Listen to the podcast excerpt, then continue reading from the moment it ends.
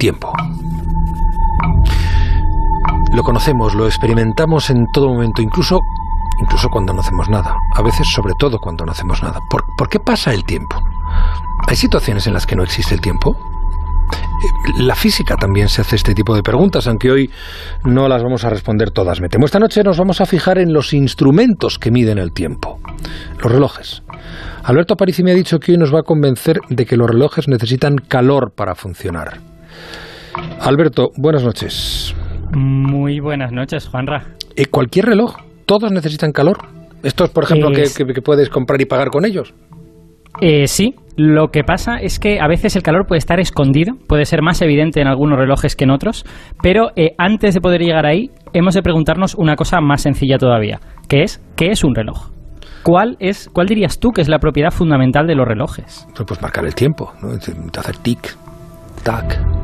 Eso es, como este que estamos oyendo, ¿no? Exacto. Exacto. Un, un, reloj lo que necesita es hacer una cosa de forma periódica, ¿no? La de hacer tac, y eso significa que, un reloj eh, tiene la propiedad de cambiar, necesita cambiar, necesita estar a veces haciendo tac y otras veces estar callado, ¿no? Un reloj que siempre estuviese igual, pues sería un reloj parado. Y un ejemplo sencillo que contiene todo lo que hace falta para tener un reloj es un reloj de arena. Aunque no hagan tic-tac. Aunque no hagan tic-tac, efectivamente. Un reloj de arena tiene cambio porque la arena está arriba y se va cayendo abajo, y eso es lo que marca el paso del tiempo, ese cambio. Y además, esto es muy importante, es un cambio irreversible. Una vez está abajo la arena, no va a volver arriba, a no ser que nosotros le demos la vuelta, claro, al reloj. Y de hecho, todos los relojes se aprovechan de algún cambio irreversible como este. Un cambio que no vuelve automáticamente a donde estaba. Y de hecho, reto a todos los oyentes a que encuentren un sistema, el que sea, lo que quieran, que sirva para medir el tiempo y que vuelva él solo a su estado inicial. No lo van a encontrar, porque todos los relojes tienen truco, todos.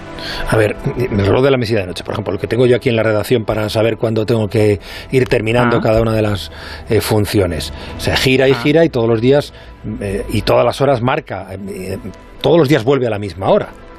Exacto, pero ese reloj tiene trampa. Y la trampa es que si está en la mesilla de noche va con pilas, el de la redacción está encendido la electricidad.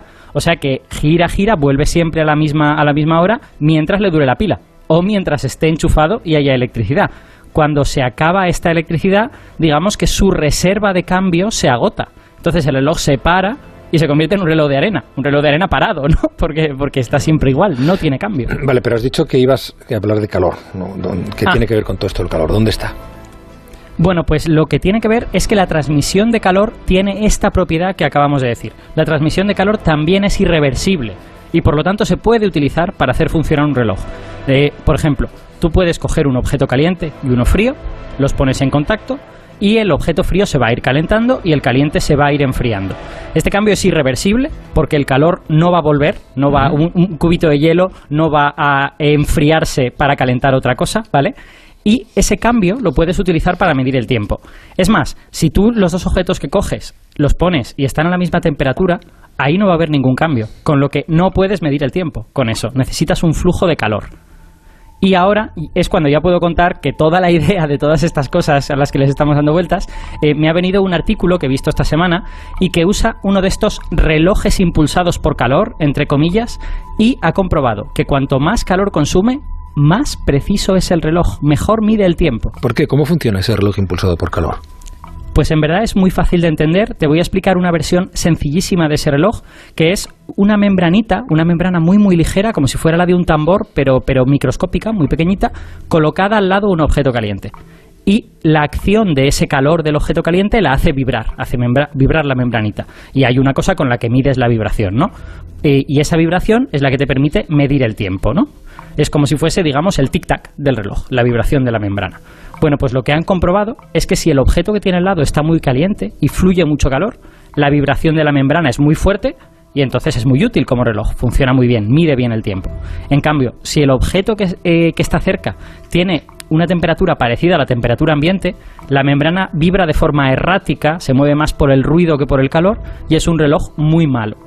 Es lo mismo que habíamos dicho al principio. Sin calor no tenemos reloj. Necesitamos calor para los relojes. Pues no, te voy a pillar. A ver. Te voy a pillar. Antes has dicho que el reloj de arena es un ejemplo muy bueno. Vale, pero ahí, ¿dónde está el calor? Ah, es que eso es muy bonito, Juanra. Es que eso es muy bonito. El, el reloj de arena es irreversible por el calor. Precisamente por culpa del calor. Porque los granos de arena caen, caen desde arriba. Y cuando chocan con la parte de abajo, con el suelo del reloj, lo calientan y se paran.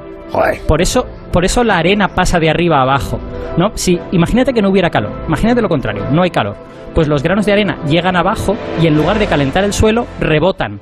Rebotan en el suelo. Luego rebotan en las paredes del reloj. Y no hay manera de O pararlos. sea, si no hubiera Estarían- calor, eh, eh, los granos de arena se moverían constantemente. Claro, estarían, claro, el- los granos de arena se paran porque calientan ligeramente, producen como vibraciones en el suelo y lo calientan. Perdona, en cualquier circunstancia, si yo meto en el congelador un reloj de arena, ¿también va, eh, se mueven con calor? Porque Eh, provocan, a pesar de estar en, en una atmósfera eh, congelada, mm, provocan calor cuando llegan al fondo del reloj, del cristal. Sí, efectivamente, porque es un calor que no tiene que ver con la temperatura ambiente, tiene que ver con que el material del que está hecho el reloj no es perfectamente elástico, sino que la- el- imagínate que el granito de arena es como una pelota, le pega a la- al suelo del reloj y entonces se deforma un poquito y le da un golpe a la pelota para arriba, pero, pero no se deforma, no es suficientemente elástico como para devolverle todo el golpe. Entonces, lo que se queda, se queda en forma de calor. Y eso ocurre incluso aunque tú metas el- el reloj en el congelador. Eh, Eh, si, si tú, si tú imaginas un mundo en el que prohibieras por completo esto, prohibieras el calor, lo que verías es que la arena cae abajo y rebota como si fuera una pelota y luego vuelve a rebotar en la pared y vuelve a rebotar otra vez. Y entonces lo que tendrías es un reloj lleno de granos de arena rebotando en todas direcciones. pero no te mediría el tiempo. Imagínate, claro, imagínate, si estuviera todo lleno de granos de arena, tú le podrías dar la vuelta y tendrías lo mismo. Tendrías un reloj lleno de granos de arena Oye, y no me- me diría nada. Me pregunta con buen criterio Chapo a Paolaza, pero eso no quiere decir que en Soria los relojes funcionen peor que en Benalmádena, por ejemplo. No, claro que no. Ya. Porque, so- sobre todo porque los relojes que utilizamos ya están calentados a la temperatura adecuada. Hombre, es verdad que si, que si pones un reloj a una temperatura que es inapropiada, pues se puede estropear su mecanismo, ¿no? Porque le- esa transferencia de calor, que en el caso de los relojes que solemos llevar es de una batería a un circuito, pues solo funciona a ciertas temperaturas y a otras temperaturas deja de funcionar, ¿no? Muy bien, Aparici. Eh, qué interesante. mira, mira, nos, hemos, nos sí. hemos puesto en las 10 y, y 2 minutos y apenas me he dado cuenta. Dime, dime, ¿qué ibas a decir? Esto, de hecho, eh, te voy a decir la palabra eh, técnica que usamos los físicos. Yo estaba hablando todo el rato de calor porque no quiero liar al público, pero en realidad la palabra que utilizamos es entropía. O sea, realmente Entropía. rel- los- la entropía es eh, desordenar algo.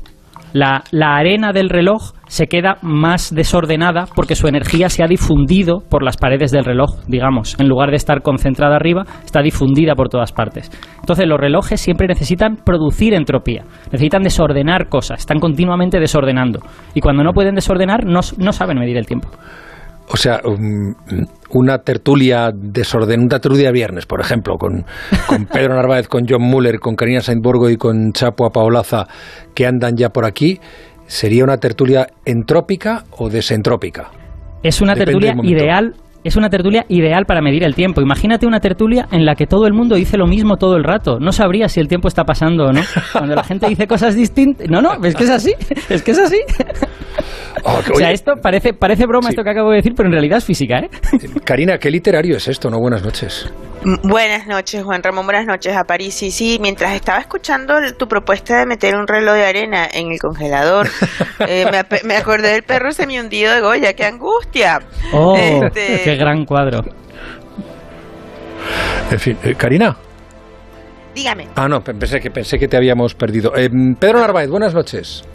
Hola, muy buenas noches. ¿Todo bien? Oye, todo estupendamente. Te quiero a París y me encanta lo de la entropía. Me parece una idea fenomenal y que, y que digas que nuestra tertulia tiene algo que ver con eso, la verdad es que me encanta. Gracias, Pedro. John Muller, ¿qué tal? Hola, buenas noches, ¿qué tal? Eh, John Muller y Hola, yo Parisi. Hemos tenido una Buenas. experiencia físicamente mm, memorable. Entrópica. Entrópica, sí. en- entrópica y desordenada. La palabra de la noche. Eh, sí, entropía. Entonces, al final, ¿entropía qué es exactamente? Aparicio. La, entro- la entropía es, eh, a ver, es una medida de... Tú cuando mides un sistema muy complicado, como puede Sí. ser un reloj o lo que quieras, ese sistema tiene unas propiedades como por ejemplo su temperatura, ¿vale? Ajá. Eh, y su temperatura depende de las propiedades de los pequeñitos átomos que tienes ahí. La, la velocidad de cada átomo, la energía de cada átomo. Bueno, pues la Perdona, sigo, la temperatura de la tertulia depende de cada uno de los tertulianos. Está bien, eh, Es- sigo. eso es, efectivamente. Entonces, la entropía de, de un sistema, por ejemplo, una tertulia, es eh, de cuántas maneras puedes colocar las propiedades de, los, de las partes, de los tertulianos, para obtener la misma tertulia, digamos. Si la temperatura es 25, pues tú le puedes dar 5 a John, le puedes dar 10 a Pedro, le puedes dar eh, a Chapu otros 10, y, y de esa manera repartes los 25, ¿no? Pues el número de maneras de repartir esos 25 es la entropía. De forma que la entropía baja, por lo tanto el orden, significa tener cosas muy pequeñitas. Por ejemplo, si tienes una entropía cero, pues es porque tienes muy poco que repartir entre tus tertulianos. Si tienes una entropía alta, es que tienes mucho que repartir entre tus tertulianos. Pa París y yo vengo bastante calentito hoy, ¿eh? Eh, vengo bastante caliente, pero, pero es muy interesante la, entropía y la manera que, ten- que tendemos al desorden, ¿no? Y, Sí. y un día nos tienes que hablar de la negentropía. Ah, mira. Ostras. ¿Eh? Eso, eso lo leí alguna vez, pero no estoy seguro de lo que es. Te lo Es busco. la, te lo la- busco. la- bueno, la manera en que tienen los sistemas de mantenerse en orden, ¿no? De que la, la- quiero decir que tú al fin y al cabo todos los días sale- sales a la calle y las cosas siguen en su sitio. Negentropía es sanchismo. Eh, no, al contrario. No. No, en entropía es Europa. ¿Vale? Vale. Es la Comisión Europea y la entropía es el, el sanchismo tiene mucha entropía, claro, pues Su desorden. mucho barranco hay ahí, como dijo aquel. ¿eh? Tú, Chapu, Es piensas que si la, entro- que la, entro- eh, la entropía Müller, es Müller. cero, la tertulia siempre sería igual. Claro. Eso es, Claro. eso es, esa es la cosa. O sea, algo de entropía cero es algo perfectamente ordenado. Lo Tan que- ordenado que sabes exactamente cómo es. Lo que va a decir cada uno. Un tipo inteligente, claro, pero eso en esta tertulia es imposible. Aquí la entropía es imposible. No, la entropía es muy No, alta. No, tenemos mucha entropía, al La contrario. entropía cero, digo. A ver, Ah, vamos a claro, ver. claro. La entropía cero es imposible, porque nunca Claro, sabes lo que va a decir John, por ejemplo. Claro. Exacto. Claro. Ni sé lo que voy a decir yo siquiera. Es una. el- algún día, si queréis, tratamos de contar la historia de cómo se inventó la entropía, que es una historia de física del siglo XIX de un señor que es un genio llamado Ludwig Boltzmann, al que le dijeron de todo, le dijeron que estaba loco, le dijeron que lo que decía no tenía ningún sentido y el hombre terminó súper deprimido y su vida terminó fatal, a pesar de ser uno de los grandes genios de la física. Es un historión. Pues Pero es- ha explicado a Parisi en, en sencillo un concepto complicadísimo. Complicado, porque sí. Yo he tratado de leer cosas sobre la entropía y he sido... Porque fíjate que estamos asimilando entropía con desorden, pero por ejemplo, un sistema desordenado per se tendría entropía cero, Porque siempre sería desordenado. La capacidad de desorden, ¿no? Yo- eso es lo que yo había entendido, pero yo primero soy de letras y luego soy presentador, que ya son dos limitaciones importantes. Y me, me estaba costando mucho entenderlo. Es que para desordenarse hace falta un orden previo. Si no, no hay un desorden. No, no, yo, yo soy desordenado sin orden previo, perdóname. no. Pero entonces no eres entrópico. Bueno, ahí, ahí en física habría una discusión seria entre si la entropía es algo relativo o es algo absoluto. En algunos, eh, bueno, esto nos daría para hablar mucho, pero hay gente que opina que la entropía en realidad es algo relativo. Porque hay una pregunta fundamental que es por qué el tiempo del universo corre para adelante. Es decir, por qué Mm. la entropía del universo era pequeña al principio y es cada vez más grande porque estamos avanzando en el tiempo. Ujú. porque, porque eso es así. ¿Por qué no empezó el universo con entropía muy grande y ya está? Y lo que algunos físicos dicen es que realmente el universo empezó con, una, eh, con unas propiedades aleatoriamente distribuidas y nosotros percibimos como tiempo aquellas que eran de poca entropía al principio y son de mucha entropía ahora. Estoy Pero acordando que de si viviésemos, estoy acordando si viviésemos en otro universo, veríamos el tiempo de otra manera. El tiempo sería otra cosa. Como Estoy Felipe acordando- González. Estoy acordando de Woody Allen. Porque Pues porque el, el, el universo mm, se expande, mm, pero es finito. Y, y no- es que, en fin, estoy, estoy empezando a preocuparme muy seriamente sobre mi capacidad intelectual. ¿eh? Estoy empezando a subestimarme hasta unos extremos que puede que me lleven a abandonar no, la no te tertulia preocupes, hoy. no te preocupes. Es que no estoy entendiendo casi nada. ¿eh? No te metas Juan contigo, que eres nuestro amigo. Juanra, no lo hagas. Esto, esta, esta parte así más canalla de, de la ciencia, eh, hemos entrado en conceptos muy duros eh, y muy profundos. O sea que es normal. Esto, si queréis, algún día lo explicamos con mucha más calma. Sí, pero los tertulianos seguro lo entienden. Müller, Pedro, eh, Karina y Chapu lo han entendido perfectamente. No, yo decir que me costó bastantes horas de estudio No, no, no. aprenderme esta historia. Ah, Y aprende- aprendérmela no, Es intentar que, eh, comprenderla. esto es algo que no puedes mirar en Wikipedia. En fin. Sí, exacto. Esto, bueno, esto es algo que, que a mí me a, mí personalmente siempre me ha gustado mucho y me ha costado muchos años de darle vueltas, de hablar con gente, de decir, pero la entropía es esto o es esto otro, pero en este sistema, o sea que no es no es nada fácil.